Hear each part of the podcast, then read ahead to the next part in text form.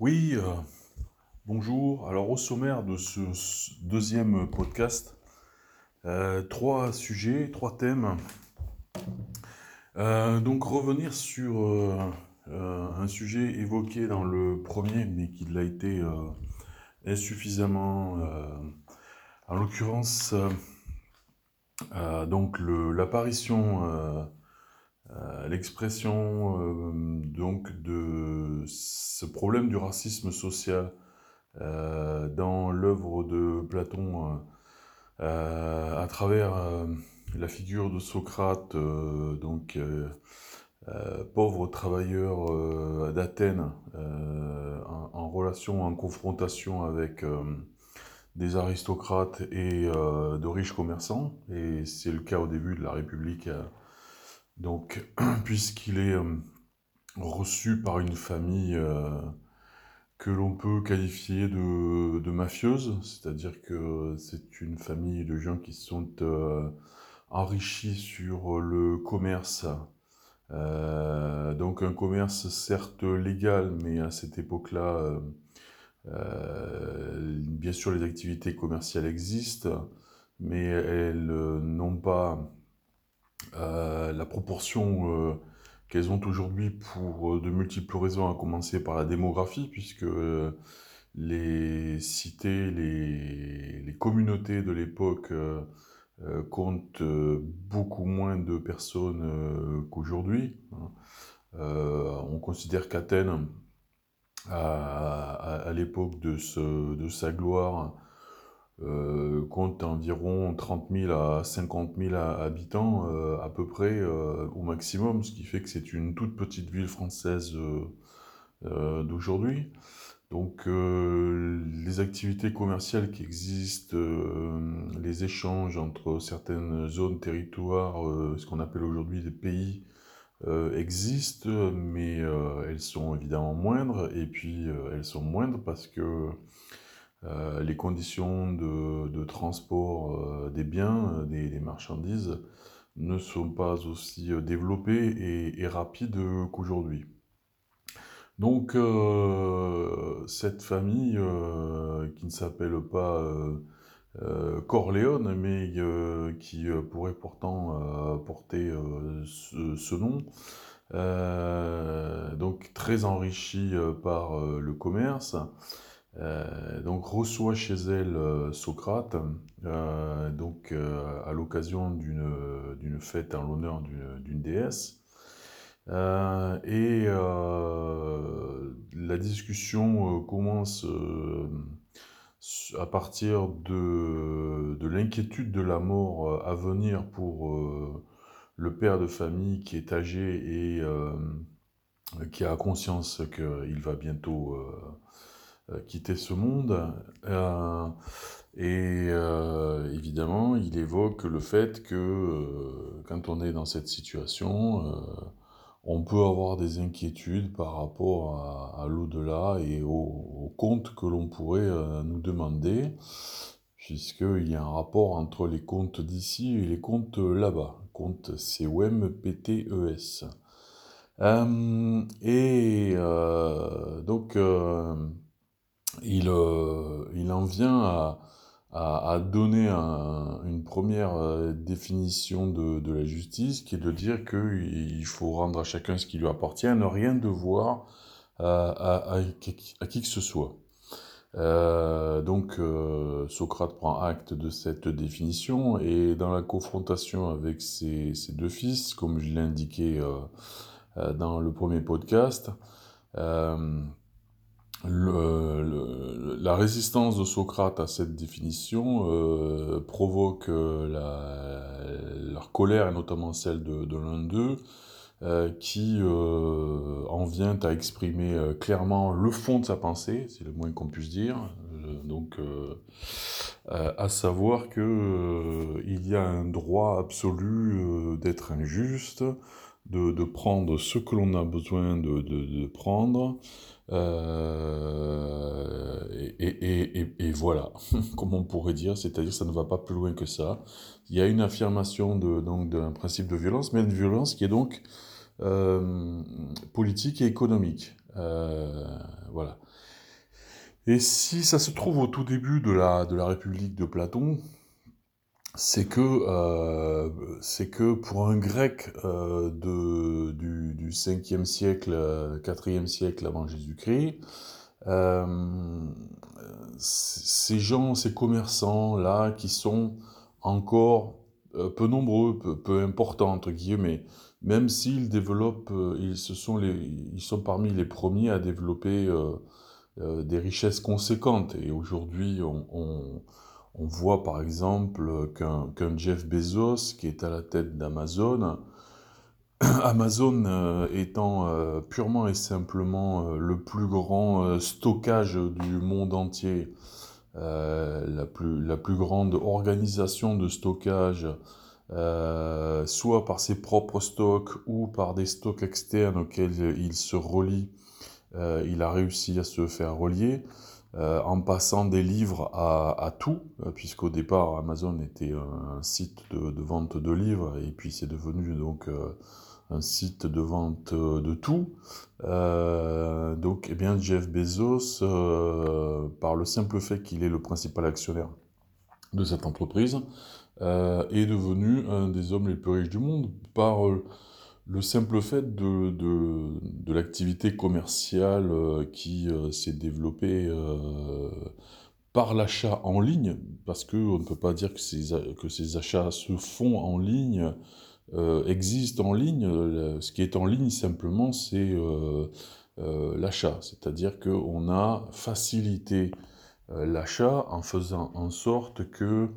l'achat puisse être euh, donc accessible sur Internet, puis sur euh, les réseaux téléphoniques, donc prolongement aussi euh, d'Internet, en liaison avec Internet. et donc à, partir de ce moment-là, grâce à une habileté commerciale dans la, présentation des produits, par euh, des prix euh, agressifs sur certaines marchandises, eh bien, les, bénéfices sont arrivés, même s'ils sont moins importants qu'on le dit, puisqu'il y a beaucoup de, frais de, port, qui est un véritable problème pour, pour Amazon mais ils préfèrent sponsoriser entre guillemets ces frais de port puisque euh, ils font des bénéfices sur euh, les, produits euh, vendus, tout cela étant calculé par des éléments mathématiques, des algorithmes. voilà, donc on peut dire que de la famille de céphale, puisque c'est le nom, ce qui signifie en grec tête, hein, donc de la famille de céphale, qui est une des premières familles enrichies par le commerce dans ce monde-là jusqu'à euh, Jeff Bezos, eh bien, euh, on, mesure à quel point euh, l'activité commerciale a pris une place, une prépondérance au point de pouvoir fabriquer les, hommes et les familles les plus riches sur Terre. Donc voilà. Et à, à cette époque-là, il y a donc ces premières familles riches et Platon s'inquiète de de l'existence et de l'influence surtout de ces familles riches sur la cité et sur euh, la politique. Parce que ce qu'il fait dire euh, au, fils de, Céphale, euh, et qu'il dise très volontairement, et surtout comme que depuis on entend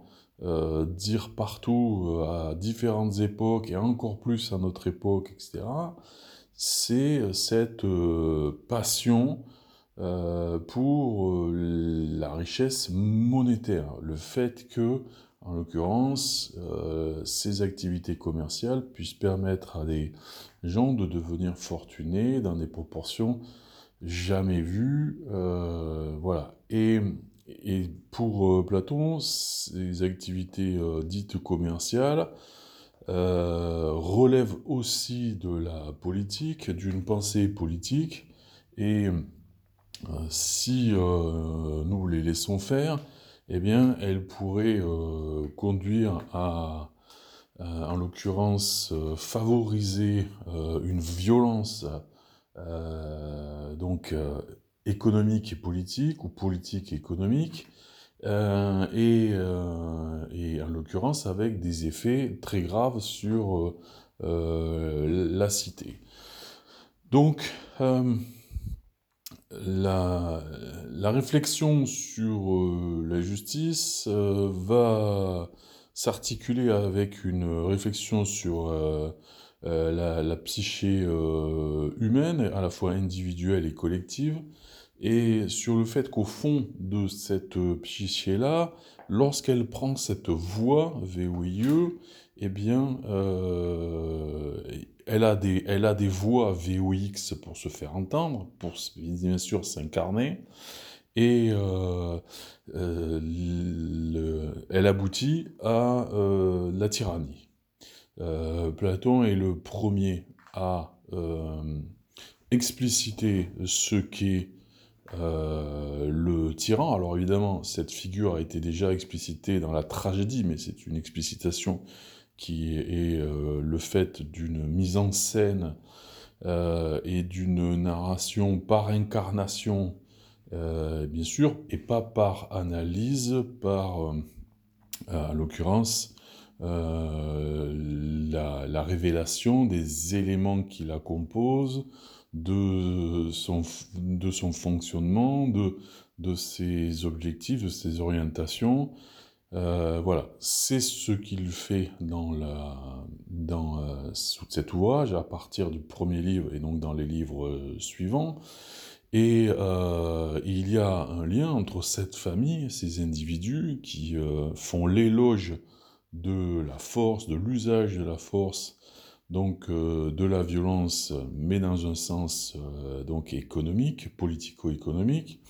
avec au, au, fond de tout ça la tyrannie, qui pour nous donner qu'un seul exemple, se caractérise par le fait que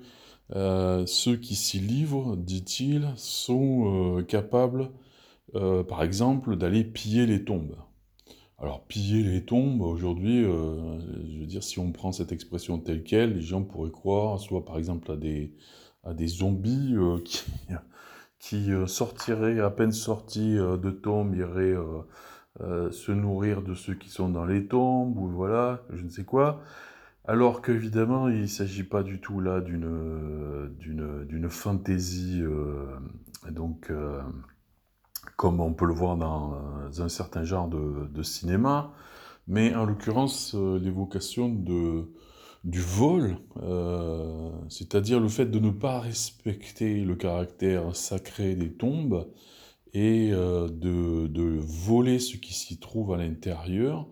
euh, pour s'enrichir. Et, là, cela nous renvoie à quelque chose qui est devenu institué, institutionnel dans le monde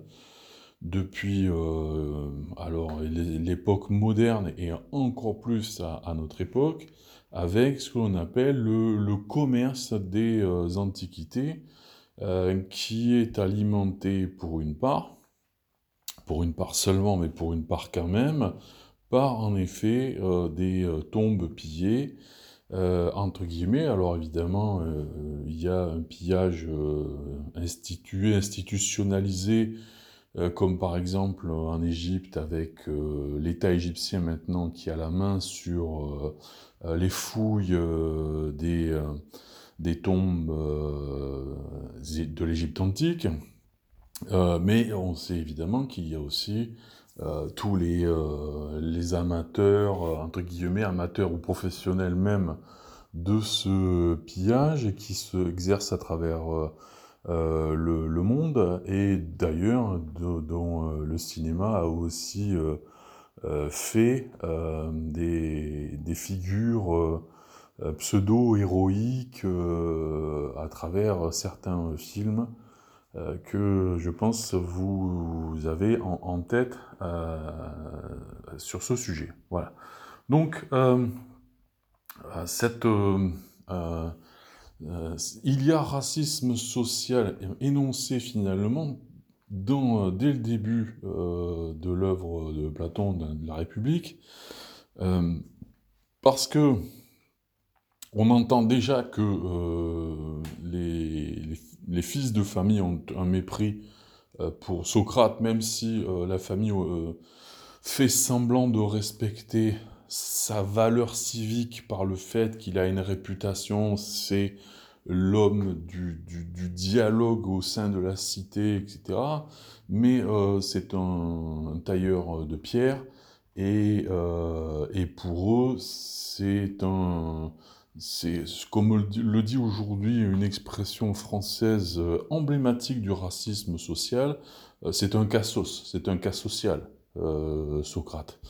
Il n'est, pas, pas riche, euh, en plus, euh, il a le défaut euh, pour eux de ne pas être beau non plus, selon, selon la légende. la légende entre guillemets, puisque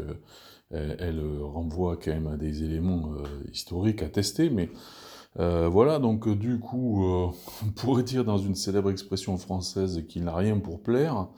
sauf qu'il est quand même une figure civique euh, forte, reconnue, euh, voilà, reconnue, entre guillemets, jusque dans certaines limites, puisque euh, on lui fera un procès pour le, mettre à mort, et on y reviendra dans un autre podcast. mais ce n'est pas pour, ce pas pour autant qu'il est respecté. Et ce racisme social, évidemment, s'exprime aussi par le fait que il, en l'occurrence, euh, cette pauvreté-là euh, est euh, représentée de manière implicite comme étant un repoussoir. C'est-à-dire que ceux qui sont pauvres sont méprisables. C'est-à-dire que la, la, seule chose qui est digne, c'est de désirer la richesse et de la, et de la posséder. Donc ça veut dire que là, par le fait même de l'enrichissement de certaines personnes et de certaines familles, euh, elles se démarquent des autres et elles se, elles se démarquent de manière consciente et par le fait de repousser ce que sont ces autres-là. Alors évidemment, dans la Grèce antique, euh, comme déjà indiqué, ce, ce racisme social n'ira pas jusqu'à couper les ponts entre les familles riches et les familles pauvres par le fait même qu'elles se côtoient, comme on peut le voir aujourd'hui encore dans, certains euh, euh, pays euh, du monde où il est fréquent que des gens aisés circulent parmi les autres, aillent manger dans des restaurants fréquentés par des, familles modestes, pauvres, etc. On peut observer ça par exemple à, à Taïwan. Euh, voilà, mais euh, par contre, on sait très bien que dans les pays occidentaux, euh, donc dans les grandes villes où vivent certaines des familles les plus, les plus riches, ces ponts sont totalement coupés. C'est-à-dire qu'il y a, il y a les, fameux donc, ghettos du Gotha, comme les, les, les sociologues euh, Pinson-Charlot euh, les, ont, les ont appelés. Euh, voilà, à cette époque-là encore, cela n'existe pas parce que les populations sont peu nombreuses, parce que les gens du coup vivent les uns près des autres, se rencontrent, se croisent, etc. Ce qui effectivement avec le temps, le temps va, disparaître. Mais ce qu'aujourd'hui on, on, appelle la sécession des riches, c'est quelque chose, un phénomène qui ne date pas d'aujourd'hui, parce que euh, ce que l'on entend à travers le discours des, deux frères qui affrontent euh, donc euh, Socrate, c'est précisément déjà un état de sécession, ils se tiennent séparés à distance, et ils revendiquent, en l'occurrence, le droit à être ceux qu'ils sont, de la manière dont ils sont, puisqu'ils sont fondés sur une violence dont ils sont conscients. C'est-à-dire qu'en même temps, ils... Euh, ils sont honnêtes intellectuellement. Ils disent le, fond de leur pensée, mais aussi la vérité de fond de euh, leur pratique euh, des pouvoirs économiques, c'est-à-dire effectivement cette violence. Et ce que, ce que craint Platon, c'est que cette violence, qui donc au fond est tyrannique, prennent un, essor terrible et rendent impossible toute cité humaine vivable et idéale. Et, et en fait, et ça nous le verrons dans un autre podcast, on peut considérer que ce qui le craignait, eh bien, euh, s'est euh, installé, s'est instauré, euh, et notamment à partir de la Renaissance européenne, en l'occurrence, cette fameuse période appelée ainsi, il faudrait interroger la pertinence de, l'expression en tant que telle, puisqu'elle renvoie à des catégories qui sont déjà anciennes et qui peuvent être contestés parce que, parce que contestables. Donc, et, euh, et en l'occurrence, avec une pensée politique euh, qui euh, s'exprime dès le début de cette période-là et qui en exprime là aussi la vérité, c'est-à-dire la violence, avec les écrits de Machiavel, en l'occurrence avec notamment Le Prince c'est quelque chose que je développerai dans un autre euh, podcast. Donc c'était le premier sujet euh, que j'avais simplement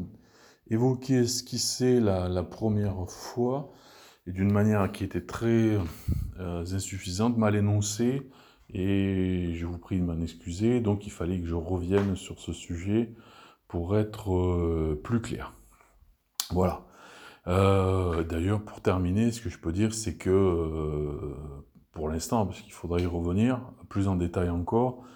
euh, c'est que euh,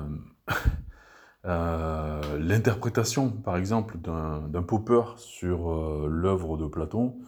et, et, notamment, par exemple, pour le premier livre,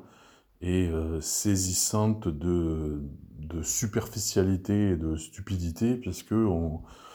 comprend qu'il n'a pas compris et évidemment qu'il n'a pas voulu comprendre parce que Popper euh, est quand même un membre de la Société du Mont Pèlerin,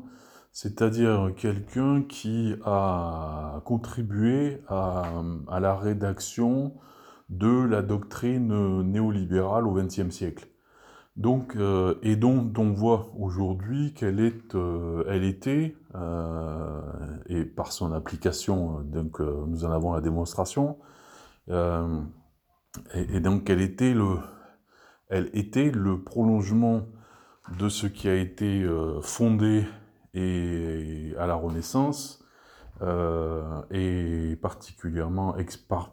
bien exprimé entre guillemets, c'est bien qui est entre guillemets. Euh, par euh, Machiavel. Bien entre guillemets parce que euh, c'est précisément la question du, bien et du mal social qui est décisive pour comprendre l'œuvre de Machiavel, l'œuvre au sens d'un travail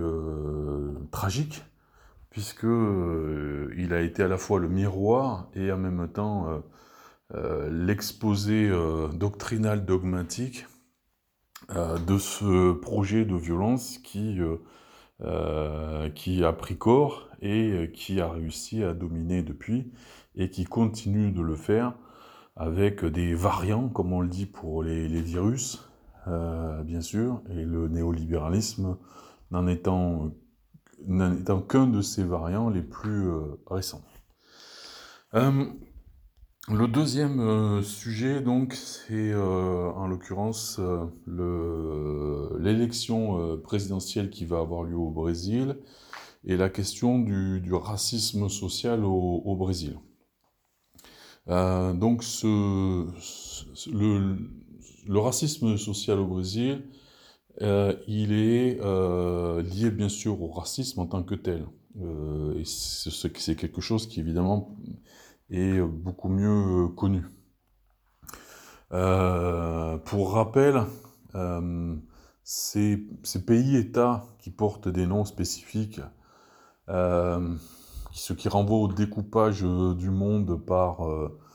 les Européens, notamment à la, conférence de, Berlin de 1885, qui évidemment s'était déjà commencé avant et puis qui a continué après, notamment au XXe siècle avec euh, un certain nombre de, de désastre, là encore. ce découpage-là, évidemment, est lié à des pays européens qui ont conquis ces territoires. On sait que l'Espagne a eu la plus grande part en Amérique du Sud, en Amérique centrale, jusqu'à l'Amérique du Nord, puisque la Californie a longtemps été euh, euh, sous contrôle hispanique, euh, et le Portugal a eu donc le contrôle d'un immense territoire qui a fini par prendre son indépendance, qui s'appelle donc le Brésil. Mais ces indépendances qui sont fêtées dans ces pays ont été le fait des élites de ces pays, donc des, élites elles-mêmes européennes, donc les descendants des conquérants, en l'occurrence, ou des immigrés d'Europe qui s'étaient installés dans, ces territoires. Et donc ces élites ont donc exigé leur indépendance par rapport à, leur pays de tutelle en, Europe et euh, elles l'ont euh, obtenu de manière euh, donc diverse, en sachant que les deux modes c'est en l'occurrence ou, une guerre donc d'indépendance ou des accords rapidement obtenus pour éviter justement une guerre. Mais on sait que le mode principal finalement euh, aura été donc euh, euh, une guerre, soit en liaison avec le pays d'origine en Europe, soit sur le territoire même par, la, division entre ceux qui voulaient maintenir un lien avec le, pays européen d'origine et ceux qui au contraire voulaient absolument une indépendance. Mais cette indépendance ne signifiait pas euh, que les membres de ces élites euh, voulaient euh, travailler au progrès humain, à l'émancipation, etc. À, leur progrès, à leur émancipation, oui, mais pas à celui de l'ensemble de la population. C'est-à-dire que ces indépendances n'ont nullement été accompagné nécessairement d'abolition de, l'esclavage, ou alors s'il y a eu abolition de l'esclavage, euh, eh bien euh, cette abolition a pu se faire sur le mode français, l'abolition de 1848, euh, qui a vu les propriétaires d'esclaves être en l'occurrence dédommagés et pour un, un montant total extrêmement conséquent, puisqu'en l'occurrence Maintenant, les, chiffres sont connus. Il y a même un site internet qui a été mis en ligne et qui permet de, connaître, en l'occurrence, euh, ce qui a été réparti euh, par euh, famille de, propriétaires d'esclaves dans, dans les Antilles françaises. donc, dans ces pays, il n'y a pas eu cet accompagnement-là, c'est-à-dire que ces pays qui ont été, qui ont été et qui sont toujours des, œuvres de colonisation, euh, eh bien, n'ont nullement engagé de processus de décolonisation. Et euh, la question, la question de la propriété terrienne est, comme partout, décisive. Qui est propriétaire du sol? Or, au Brésil, par exemple, le sol est à près de 50% la propriété d'un tout petit nombre de, euh, de, de familles, un petit pourcentage euh, social, et inversement, euh, les plus pauvres ne possèdent que moins de 3% des terres du Brésil, alors que pour les familles, les, les, familles fortunées aisées, c'est plus de 40%. Donc, c'est-à-dire que le Brésil est un pays évidemment qui a été euh, principalement dirigé euh, par euh, des blancs européens, dont certains ont eu une mentalité tout à fait typique d'Européens, et notamment d'Européens radicaux, comme on, a pu les voir finalement à travers les régimes fascistes et nazis, et ces pays, comme le Brésil, et puis euh, les, pays qui sont euh, limitrophes ou dans l'Amérique du Sud, ont accueilli d'ailleurs très favorablement et très facilement des Européens qui avaient commis des crimes, qui ont commis des crimes pendant la Seconde Guerre mondiale et qui, n'ayant pas perdu la vie à l'occasion de celle-ci, ont préféré fuir l'Europe plutôt que de risquer d'être arrêtés et jugés. Et euh, il y a par exemple euh, des, euh, des, Allemands, des familles allemandes installées, alors on le sait au Chili par exemple, mais il y en a aussi au Brésil. Et ces, ces, Européens ont des enfants qu'ils éduquent dans l'admiration pour les régimes fascistes, pour le nazisme, etc. Donc, euh, nous avons une, une bourgeoisie euh, brésilienne très enrichie par euh, le contrôle des, richesses naturelles brésiliennes, évidemment à commencer par la forêt. et aujourd'hui, le président Bolsonaro et leur, voix, leur incarnation, en l'occurrence, qu'ils soutiennent évidemment passionnément, euh, même si euh, cela passe par le fait de détruire la forêt amazonienne dans une proportion qui est euh, jamais vue, et en sachant que pourtant c'est un, bien planétaire, un bien commun qui est traité comme s'il s'agissait de de propriété privée. Voilà. Donc, mais en l'occurrence, cette logique de la propriété privée est euh, tout aussi profonde au Brésil qu'aux États-Unis. Elle, est euh, absolument radicale. C'est ce qui a conduit d'ailleurs à ce que, par exemple, il y ait de très très grandes propriétés privées sur euh, le modèle de ce qui existait au Portugal, donc les latifundeiras. Donc, c'est-à-dire ces, ces, grandes propriétés qui sont contrôlées par une, police interne avec euh, des, euh, des, gens qui euh, font en sorte de, de, veiller à ce que des gens qui ne soient pas invités ou qui ne sont pas désirés ne, ne, puissent entrer et se promener au sein de... Et à l'inverse, par contre, euh, ces mêmes personnes soutiennent des pratiques étatiques et policières et militaires, parce qu'on fait peu de différence entre les, deux, euh, pour que dans des quartiers euh, pauvres, des ghettos, eh bien, la police puisse entrer, et c'est ce qu'elle fait, et,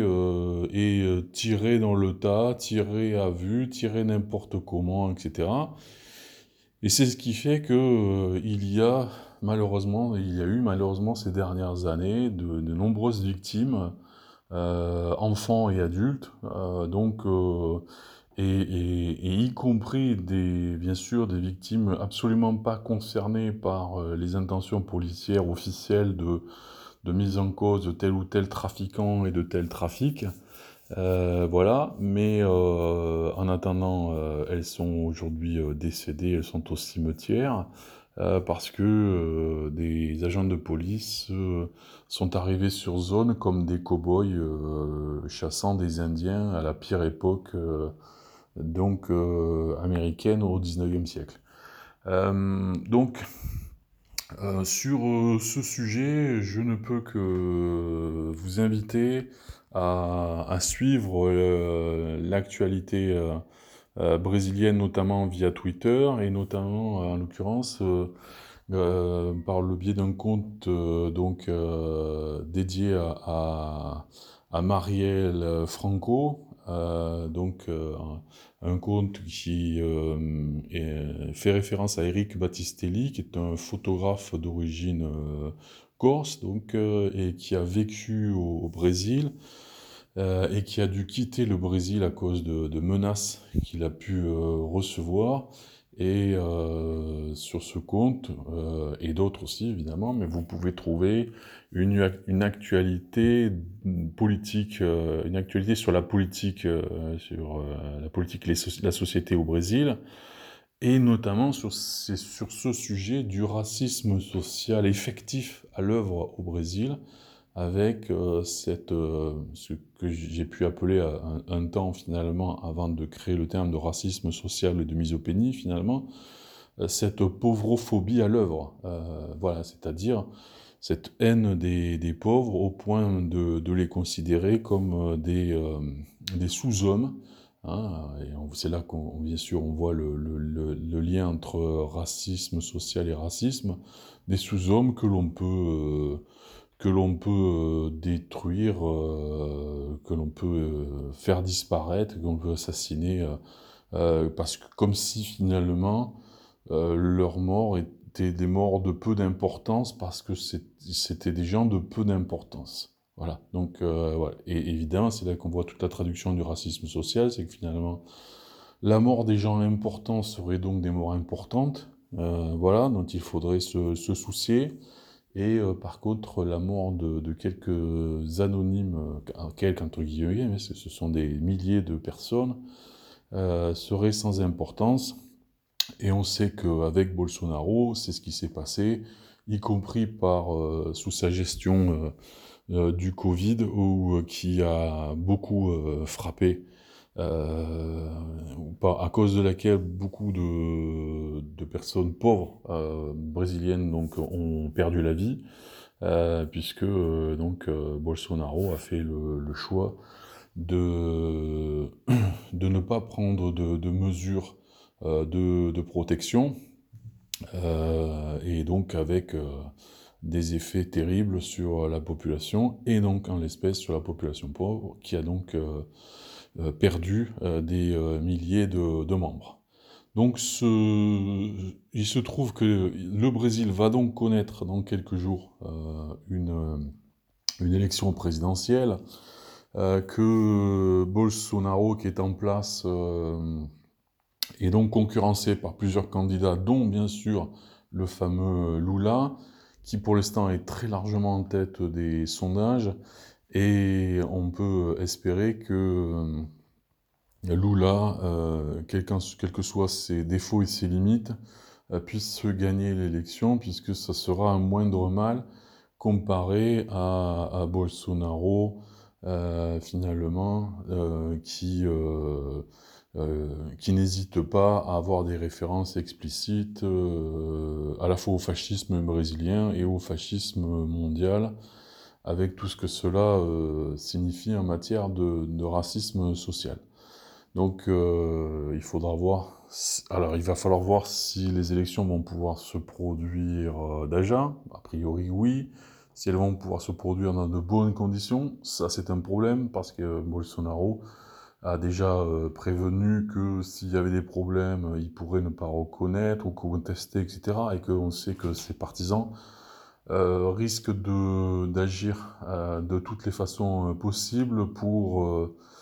créer de la confusion, des doutes et s'en servir, y compris sur le plan judiciaire, comme ils ont pu se servir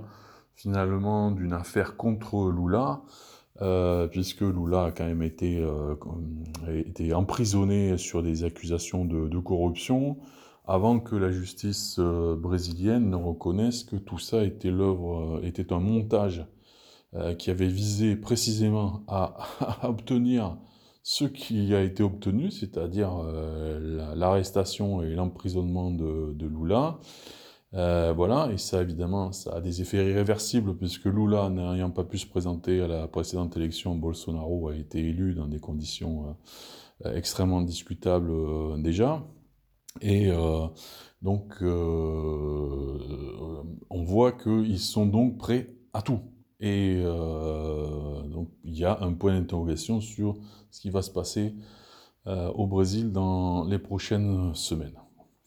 Euh, le dernier sujet de, ce podcast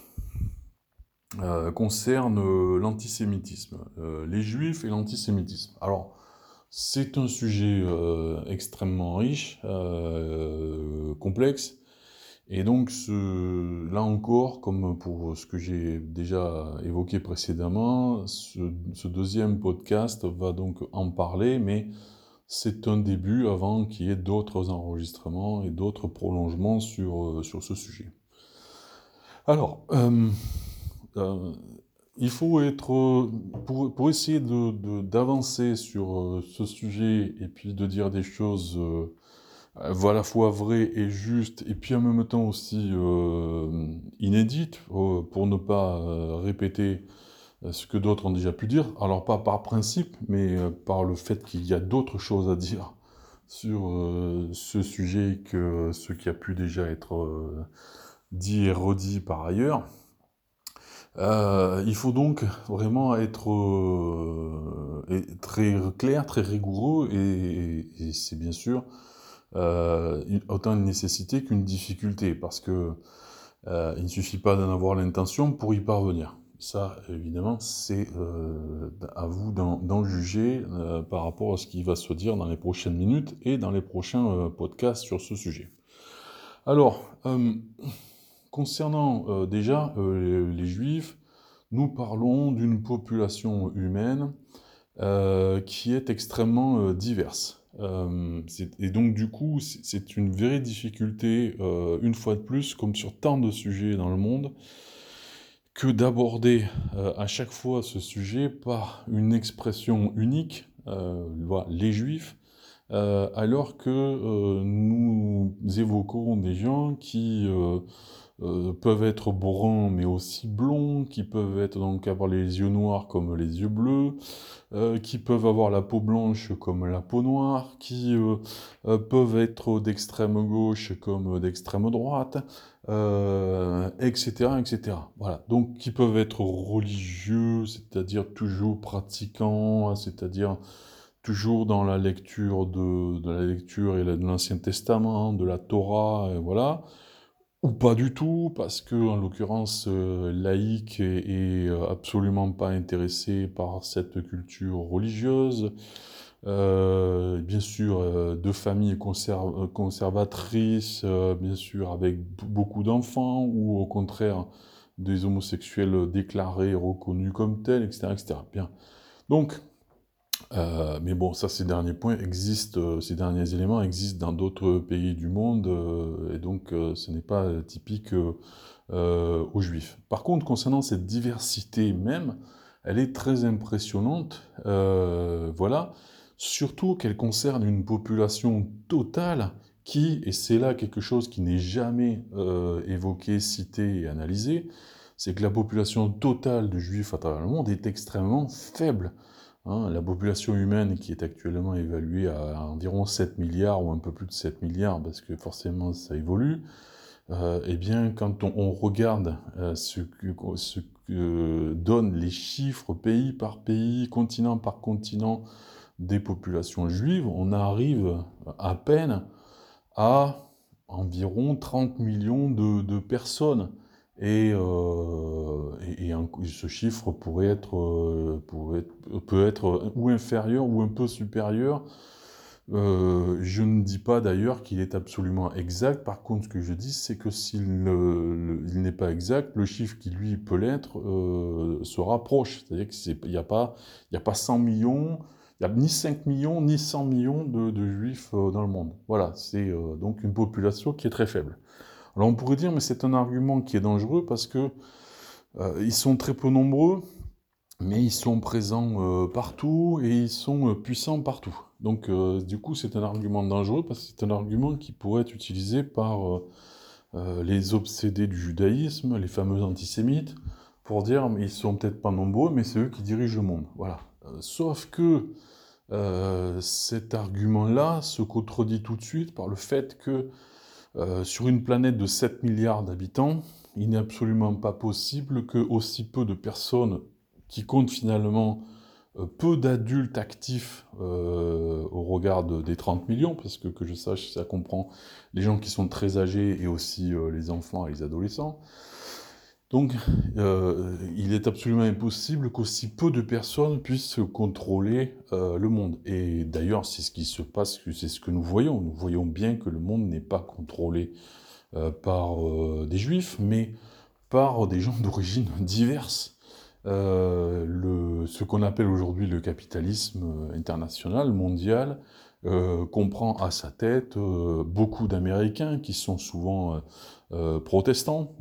quelques certains juifs effectivement, mais beaucoup de protestants ou catholiques. en Europe, il en va de même. en Chine, ah, le, judaïsme chinois n'existe pas, donc en tout cas pas de manière à ce qu'il y ait au pouvoir des, des gens d'origine juive. La Chine est dirigée par des Chinois et euh, le Japon euh, par des Japonais, etc., euh, etc. Donc, quand on, regarde le capitalisme international mondial, et c'était déjà le cas à l'époque d'Hitler, hein, c'est pour ça que les, propos à l'époque du nazisme étaient ridicules. voilà, puisque c'est des propos qui visaient euh, dans, la foulée du fameux protocole des sages de Sion qui visait à, accuser les juifs de vouloir dominer le monde et de le faire, eh bien, euh, ça ne tenait pas la route puisque on pouvait trouver, euh, notamment d'ailleurs des, des, gens qui étaient plutôt amis avec les nazis. Si on pense par exemple à, un homme très puissant aux États-Unis à cette époque-là, qui était Henry Ford. Voilà. Et qui, donc, euh, donc, euh, déjà, petite population, au total, bien sûr, hein, et quand j'utilise ce terme, petite, c'est sans rapport avec la valeur, bien sûr, c'est quantitativement parlant. Petite population, euh, influence, entre guillemets, relative, euh, limitée, relative. Il y a des des euh, zones dans le monde, notamment en Asie, où euh, la présence du judaïsme est, euh, résiduelle et donc voilà, donc influence relative et donc donc du coup population faible et donc aussi population par essence fragile puisque moins on est nombreux euh, plus euh, il y a de, euh, de, risques qui pèsent sur, sur soi. Et les, juifs, le peuple juif, mais vous voyez que quand on dit le peuple juif, ça, pose tout le problème de la diversité qui a été cité au départ, mais bon, on va, c'est juste par, par convention que j'utilise cette expression, on va dire, le peuple juif a connu évidemment dans son histoire euh, eh bien, des périodes terribles, et euh, notamment avec euh, la Seconde Guerre mondiale et le nazisme, fascisme, puisque pour ce qui est de l'Europe et de certains pays notamment, la population juive nationale a pu baisser entre 1940 et 1944-45, puisque malheureusement les nazis ont réussi à assassiner, faire assassiner euh, une majorité euh, des, juifs qui habitaient le, pays, euh, avec souvent l'aide évidemment de, nationaux du pays en question. Donc il y a évidemment, il y a dans le, judaïsme des, une mémoire des souffrances, des traumatismes bien réels, en l'occurrence, euh, puisque euh, il y a eu euh, bien des, familles qui ont pu disparaître ou dont il ne reste qu'un descendant ou que des cousins, etc. Et donc, en l'occurrence, il y a donc, en tout cas, une, dominante de la souffrance. Et d'ailleurs, là aussi sur Twitter, je ne peux que, vous inviter à consulter euh, et à partager d'ailleurs certains de leurs contenus, à consulter euh, des, sites officiels comme par exemple le, mémorial d'Auschwitz. Euh, il y en a d'autres qui partagent des, petites biographies, des très courtes biographies, puisque sur Twitter on ne peut pas être très long, qui partagent donc des très courtes biographies de, de, juifs d'Europe, adultes, enfants, et qui ont euh, pu, euh, qui sont nés dans tel ou tel pays d'Europe euh, et qui malheureusement ont, ont été transportés dans les camps d'extermination et malheureusement ils ont disparu. Voilà. Donc, donc, donc, il y a effectivement cette, cette mémoire là, incontestable, ces souffrances, ces traumatismes, et mais évidemment, ce que l'on constate à notre époque, c'est une instrumentalisation de, cette, de, de ces histoires tragiques par quelques juifs qui s'en servent pour attirer sur eux finalement l'image donc liée à ces à ces personnes qui ont subi euh, des crimes, euh, et donc pour finalement euh, se donner a priori une, valeur, alors que pour autant, ces mêmes juifs-là vont soutenir en, en, Israël ou en dehors d'Israël, mais notamment en Israël, en Israël et Palestine, des politiques et des pratiques euh, qui, sont, euh, qui peuvent être, qui sont criminels.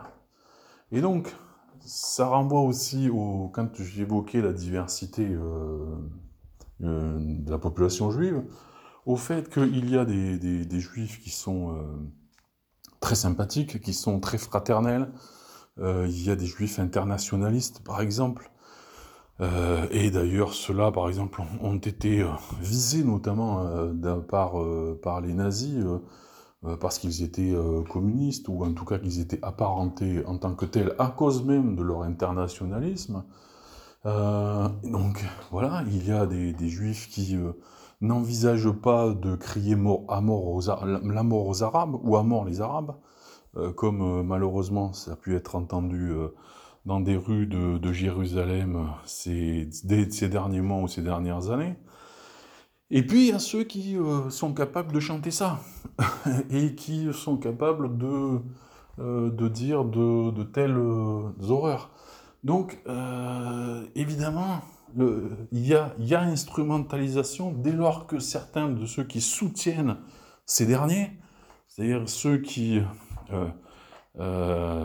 expriment la haine envers les Arabes, les Palestiniens, ceux qui prétendent pouvoir justifier euh, une politique de colonisation, une politique euh, criminelle, etc. Euh, il y a instrumentalisation puisque, évidemment, en, s'associant, en liant leurs personnes à celles qui ont perdu la vie dans des conditions terribles, eh bien, ils font, alors, et c'est d'ailleurs assez comico-tragique, puisque c'est quelque chose qu'ils évoquent à propos des Palestiniens notamment, ils font de la victimisation, une victimisation constante, au moment même où ils approuvent le fait que des personnes puissent être elles aussi victimes de, violences euh, sur un principe qui, euh, un principe qui est de, considérer que euh, les juifs qu'ils sont auraient droit à un espace, voilà, qui leur appartiendrait parce que au nom d'une race juive et que du coup ils pourraient pour arriver à cet objectif, faire ce qu'ils veulent. Voilà. Donc, alors, ils se servent, non seulement ils instrumentalisent ça, mais ils se servent également de l'accusation d'antisémitisme euh, contre euh, tout et, contre tout et n'importe qui pour alors et, c'est là qu'il y a une difficulté parce que Évidemment, euh, des antisémites, il y en a. Les antisémites, d'ailleurs, le terme étant problématique, puisqu'il faudrait plutôt dire anti-juif. Mais euh, par convention, là aussi, euh, je ne vais pas à chaque fois que je fais un podcast utiliser une expression qui est rejetée par la convention, mais qui n'est pas pratiquée par la convention plus exactement mais en même temps qui a sa pertinence, donc ça, serait, celle, ça serait celui pardon, d'anti-juif. Euh, voilà, mais donc il y a effectivement des antisémites, euh, c'est-à-dire ces gens qui sont obsédés par les juifs, euh, qui vont les accuser de tout, qui vont dire qu'ils dirigent le monde, etc., etc. Voilà, c'est-à-dire ceux qui ont finalement qui sont portés par des délires dangereux et qui ont déjà démontré dans l'histoire euh, qu'ils se finissaient dans une aporie, à la fois pour, euh, ceux euh, sur qui s'acharnaient, mais aussi pour eux-mêmes. Mais bon, en même temps, on sait que des gens ont le goût de, s'obstiner à la fois dans l'erreur et dans la méchanceté, qui évidemment est plus importante encore que, que l'erreur. Mais euh, il y a des gens qui sont accusés d'être antisémites alors qu'ils ne le sont pas. Et c'est devenu une spécialité euh, pratiquée par, euh, par certains. donc, c'est-à-dire que dès que quelqu'un va, va dire quelque chose qui soit se porte au soutien des Palestiniens ou, ou soit met en cause les, les, pratiques du régime israélien, de l'État israélien, eh bien, il y a cet usage euh, automatique de euh, la, notion d'antisémitisme, l'accusation euh, d'être antisémite. Ce qui évidemment est, grave, puisque ça veut dire que du coup, on, est dans la confusion et on contribue à la confusion, puisque du coup, à ce moment-là, des antisémites, il y en a du coup beaucoup. Euh, alors que ceux qui le sont vraiment se retrouvent ainsi euh, noyés dans un ensemble euh, très large, et, et ce d'une manière absolument injustifiée et injuste. Donc, il fallait évoquer tout le début, par ce premier podcast, ce sujet, juif, identité juive, être juif, plus exactement par rapport à l'antisémitisme, parce que, un, il faut acter euh, le fait qu'il y a cette haine contre les juifs, comme il y a cette haine contre les pauvres, euh, dont je parlais, euh, voilà. Des haines qui sont heureusement fort minoritaires, entre guillemets, mais suffisamment importantes en proportion pour que certains individus commettent des crimes à partir d'eux, fassent des dégâts, ça c'est incontestable. Euh, et en même temps, donc, il y a cette instrumentalisation de la notion et, et même de la réalité antisémite pour euh, l'étendre, la généraliser, euh, afin de pouvoir accuser euh, donc des gens qui ne sont pas explicitement et réellement antisémites, puisqu'ils sont même amis avec euh, des, des, hommes et des femmes qui sont juifs, euh, avec qui ils partagent, avec qui ils sont engagés dans des mouvements euh, politiques, euh, dans des mouvements artistiques, etc., etc. Donc, euh, il est absolument euh, temps de vraiment contredire ce mouvement qui a été porté par certains, juifs, hélas, en Europe, en France, voilà, à, savoir donc c'est ce mouvement qui consiste à, dégainer cette accusation contre toute personne qui s'oppose à eux et à leur ligne absolument favorable à tout ce que peut dire et faire Israël. Voilà. Donc, euh, puisqu'on a même eu un, comment dire ça, un individu particulièrement douteux qui a pu qualifier euh, l'armée par exemple euh, israélienne Sahel de l'armée la plus morale du monde. Voilà. Alors que chaque jour en, Palestine, elle tue des civils, des innocents qui ne sont pas armés, qui ne sont pas dangereux, des civils qui sont attaqués par les colons et que des colons juifs israéliens et que l'armée euh, israélienne assiste donc, et soutient, pratiquement, euh, donc, y compris jusque euh, par l'assassinat. Voilà. Donc, Israël n'est pas, ne représente pas les juifs du monde entier. Il y a des juifs en France et dans le monde qui,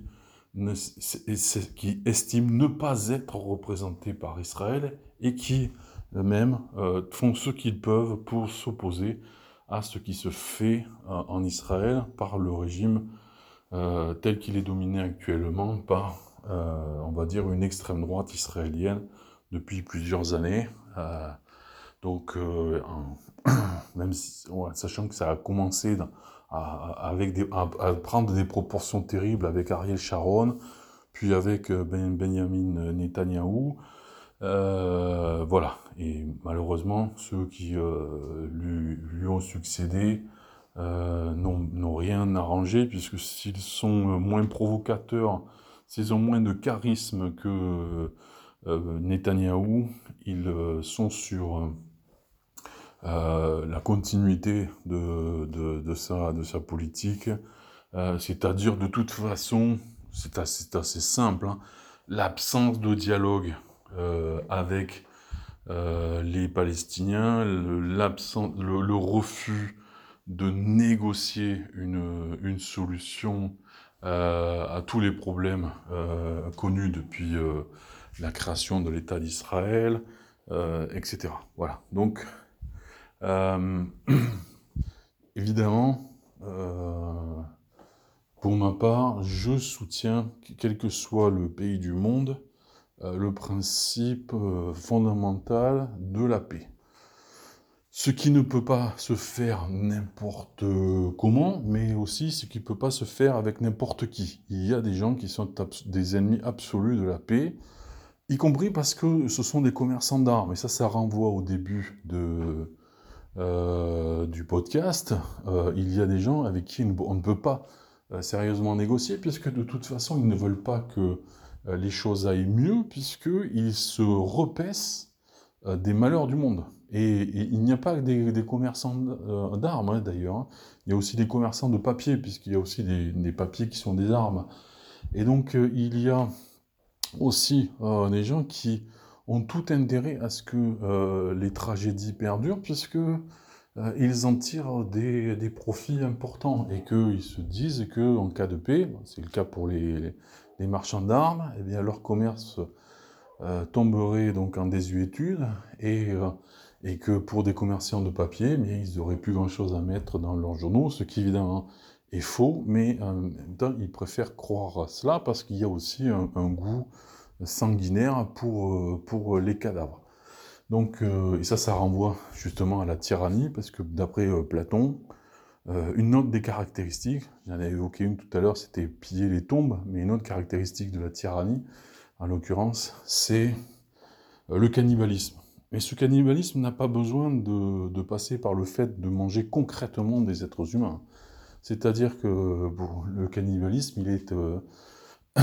tel que l'évoque Platon pour la tyrannie, il est mental. C'est-à-dire que le, tyran est responsable de, la mort de personnes, de gens qu'il fait tuer, parce qu'il a plaisir à les savoir morts et à les, les imaginer morts avant qu'ils ne le soient, et à, se réjouir de les voir morts une fois qu'ils le sont. Donc euh, il y a euh, euh, cette, cette réalité, hélas, aujourd'hui qui a pris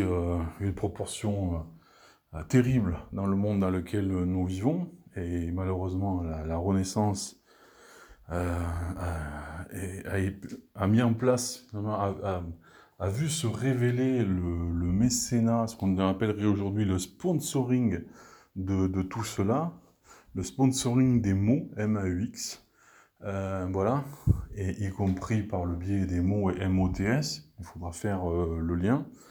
Quel mot M-O-T-S pour quel mot M-A-U-X Et donc, euh, voilà, c'est en tout cas sur ce dernier point, cette dernière perspective, que je veux terminer ce deuxième podcast. Donc, puisqu'on m'a dit, les gens écoutent volontiers des podcasts euh, longs euh, et, euh, et puis même s'ils n'écoutent pas tout, ils reprennent après la suite, etc. Donc, il ne faut pas hésiter à s'exprimer longuement. voilà, c'est ce qui est fait pour ce second podcast. Il fait une heure, mais donc, ben, pour les prochains, il devrait sans doute en être de même. Voilà. Donc, ce qui est important, c'est que donc c'est le, deuxième. Il va y avoir un troisième, un quatrième, cinquième, etc., etc. ce qui est important, c'est que celles et ceux qui veulent bien m'écouter, vous, si vous y prenez plaisir, parce que j'imagine qu'il y aura des gens qui m'écouteront et qui n'apprécieront pas, ça va de soi, voilà. Eh bien, euh,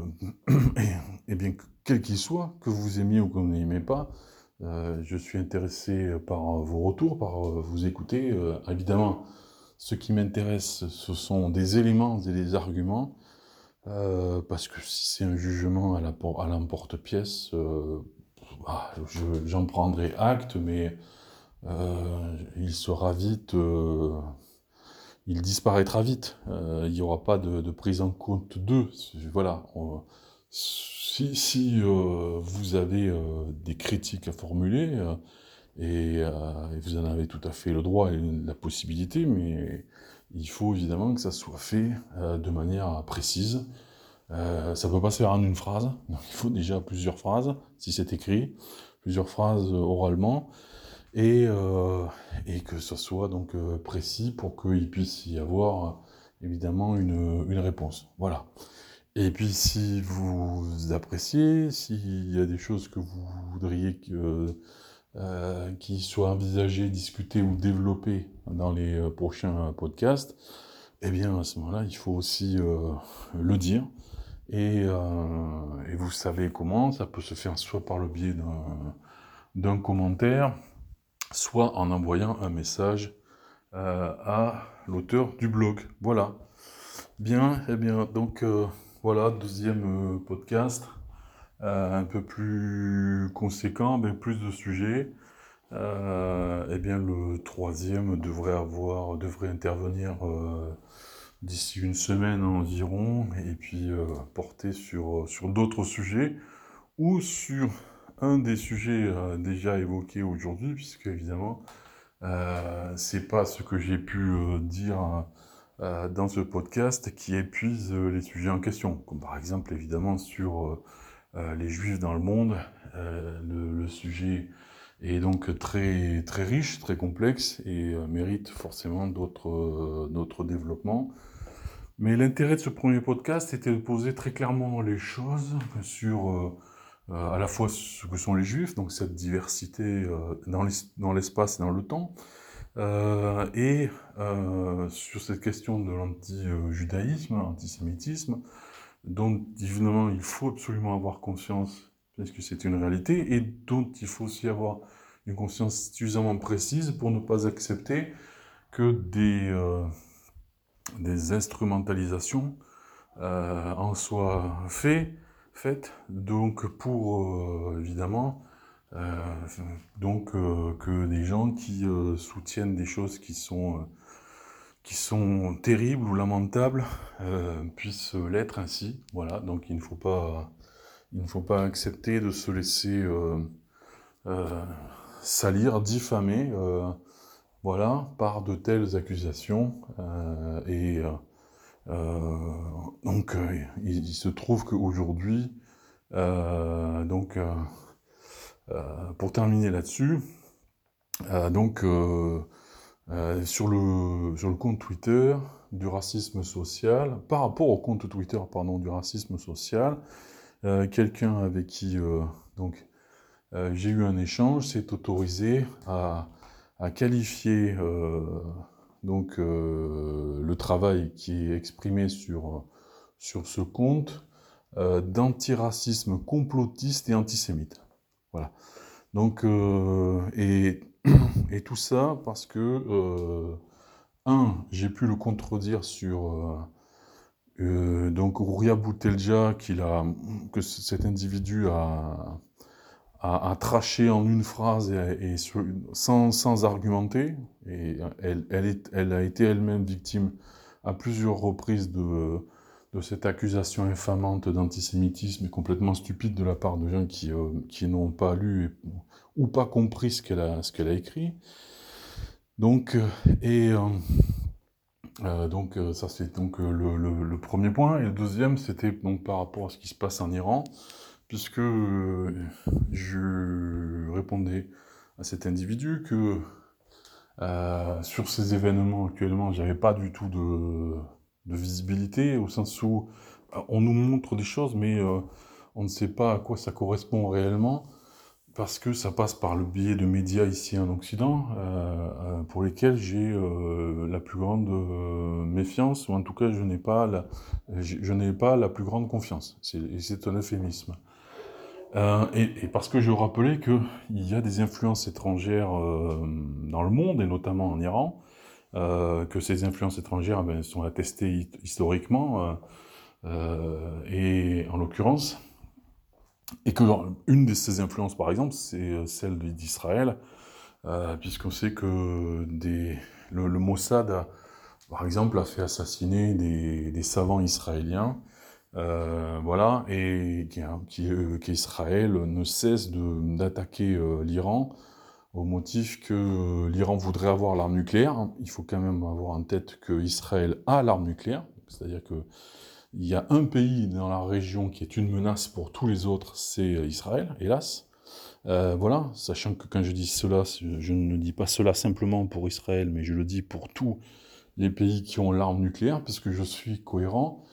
Et pour ma part, je soutiens euh, l'association euh, qui est internationale et française qui s'appelle ICANN et qui défend en l'occurrence euh, un accord international pour le désarmement nucléaire. Voilà, donc évidemment, je, je, ne considère pas qu'Israël ne devrait pas avoir l'arme nucléaire et que l'Iran, par exemple, devrait l'avoir. Donc, et, et donc, ces éléments sont connus concernant, concernant l'Iran, le, fait que euh, les, Américains ont aussi euh, ce pays dans leur collimateur de diverses manières. Ils ont des, sanctions contre l'Iran, euh, que Joe Biden avait promis plus ou moins de réétudier, d'examiner et de, voir peut-être évidemment de, forcément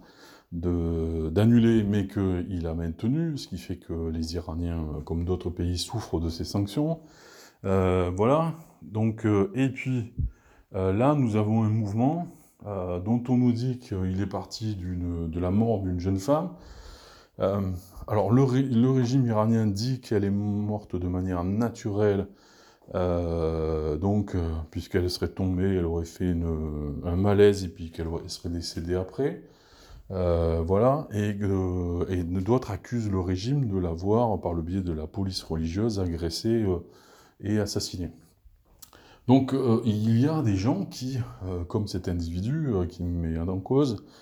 qui considèrent que les opposants disent a priori la vérité. ce qui est peut-être le cas, mais pour ma part, c'est ce que je lui ai rappelé, j'en sais rien. parce que ce régime, qui effectivement, je l'ai dit aussi, ne m'est pas particulièrement sympathique, parce que je ne suis pas un, fan d'une théocratie, entre guillemets. voilà, mais c'est pas parce que ce régime euh, ne m'est pas sympathique, ce n'est pas parce que ce régime a dans son passé été euh, euh, violent, puisqu'il y a eu déjà des répressions avec des morts, etc., que ce régime, en, l'espèce, ment sur cette affaire. C'est possible qu'il mente. voilà, mais en fait, les gens qui accusent ce régime de mentir n'ont pas la preuve non plus qu'il mente. Alors on dira, oui, mais alors vu la nature de ce régime, il est quand même bien probable qu'il monte. Euh, oui, sauf que il ne faut pas oublier que, euh, euh, étant donné qu'il est dans le collimateur de l'Iran et d'Israël,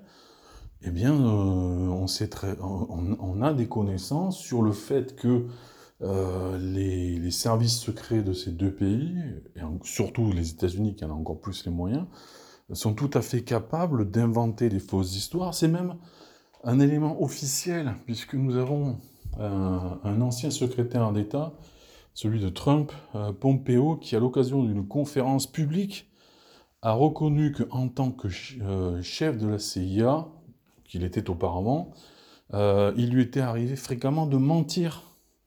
d'utiliser le mensonge pour des fins. Voilà, c'est quand même quelque chose d'extrêmement officiel. En plus, il personne ne lui a, ne lui a forcé, ne l'a forcé à dire cela. Il l'a dit lui-même. Donc voilà. Et donc, euh, est-ce que cette jeune femme est morte euh, de la manière dont les opposants le disent, de la manière dont le régime le dit? Pour ma part, sincèrement, je n'en sais rien. Et donc, euh, les, les, manifestations qui existent en Iran peuvent être tout à la fois sincères et, en même temps servir ces pays qui, d'une manière ou d'une autre, sont capables de les soutenir, euh, par, euh, en finançant des contestations, en finançant, en faisant parvenir de manière illégale des armes, etc., euh, etc. Donc, alors évidemment, le problème c'est quand on dit ce genre de choses, on va être tout de suite caricaturé par des individus comme celui que j'ai cité, et qui vont dire, ben, donc si vous ne soutenez pas ce qui se passe contre, ça veut dire que vous êtes contre ces, ces mouvements. donc non, parce que, en l'occurrence, c'est un principe qui est valable partout. C'est aux populations des pays concernés de s'autodéterminer. Et ça, c'est un principe qui est valable tout le temps. Donc si les Iraniens veulent euh, changer de, régime, veulent aller euh, vers un autre régime, etc., c'est leur décision et, il, faut, euh, il faut les soutenir. voilà. Mais donc la question, c'est que ce changement de régime ne doit pas intervenir sur la base qui a déjà été vécue en Iran, c'est-à-dire d'influence étrangère. Euh, et donc, j'ai été obligé d'évoquer ce matin quand même le fait que euh, un dirigeant iranien, euh, début des années 50, Mossadegh, a été destitué du pouvoir parce qu'il qu'il déplaisait aux Anglais et aux Américains. Et, et donc, ils, ont, ils ont permis que le régime devienne une royauté avec le, avec le Shah d'Iran. Euh, voilà, donc on a eu un changement de régime, euh, sauf que c'était pas, c'était, les Iraniens n'étaient pas à la base de ce changement, et le résultat, c'est que les Iraniens ont mal vécu pendant plusieurs années, puisque le Shah, lui, a très bien vécu sur le dos des Iraniens, mais euh, que la nouvelle Iran, la nouvelle Perse qu'il était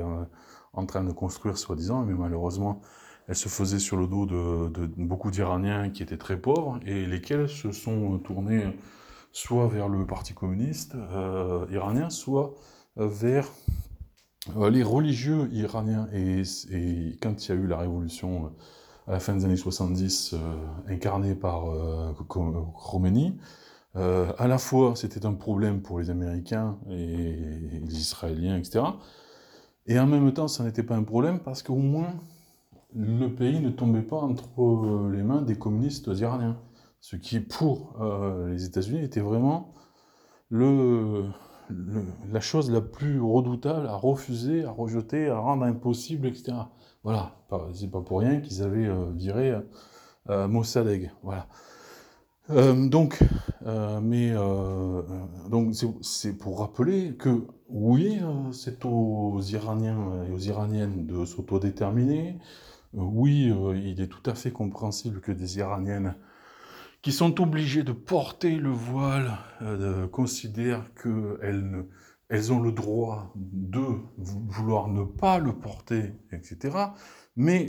c'est ce que rappelait Ouria Boutelja, donc rapidement moqué et, diffamé comme d'habitude. un certain nombre de ceux qui les soutiennent ici en France ne les soutiennent pas comme, je le fais moi là maintenant, mais ils les soutiennent uniquement parce que